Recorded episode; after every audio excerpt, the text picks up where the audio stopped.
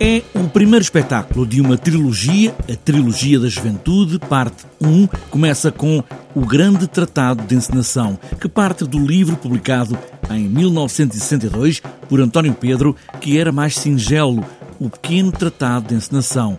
Gonçalo Amorim, que encena este espetáculo, com a escrita de Rui Pina Coelho, fala nesta juventude dos anos 50, no Porto, num sótão, quando tudo começa, para o Teatro Experimental do Porto. O que nós fazemos neste sótão, e uma vez que de juventude se trata, esta trilogia, é, no fundo, eh, pegar eh, neste, nesta ideia de teatro que o António Pedro tinha e tentar que seja também uma ideia de país.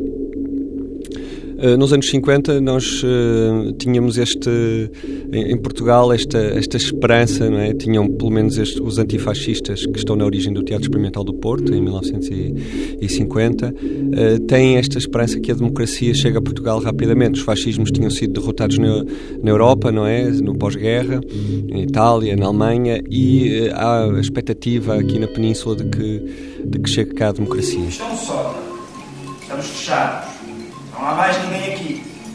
Ninguém nos vai ouvir.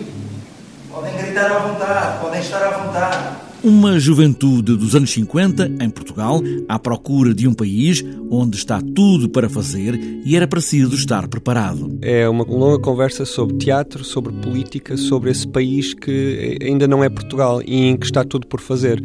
Faltam falta traduzir livros, falta, falta chegar cá o teatro moderno eh, e, e estes jovens no, neste sótão do, do, Porto dos anos 50 estão precisamente a tentar ensaiar uh, esse país novo que tarda a chegar. A rua está muito perigosa.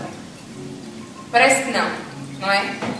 Que o pior já passou, que somos jovens e que os amanhãs até podem ser cantantes.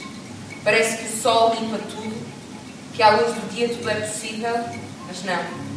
Sombra estica-se. Um primeiro espetáculo desta trilogia da juventude que vai ter a tecedeira que lia Zola e ainda a maioria absoluta. É o Teatro Experimental do Porto.